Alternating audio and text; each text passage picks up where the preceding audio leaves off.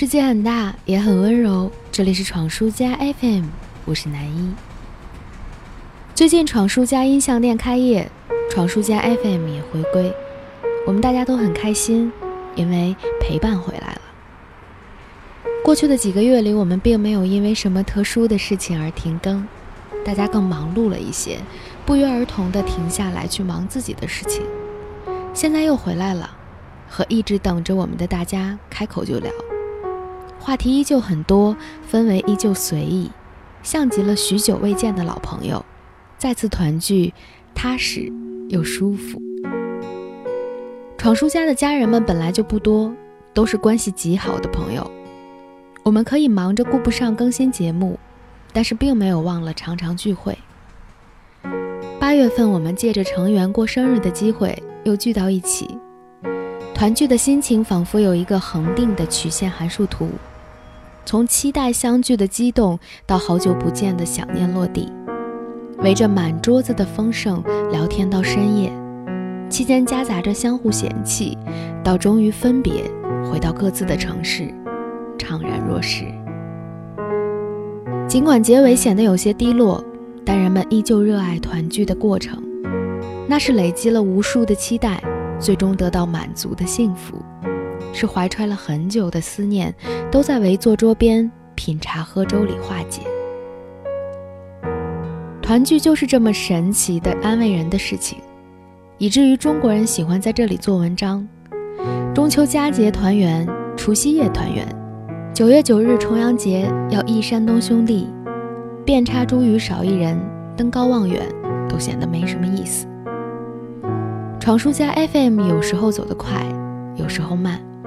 有时候甚至停下来，但归来总看到有人在等待，像老友团聚，相拥问好，大家都别来无恙，这就是人生幸事吧。晚安啦，朋友。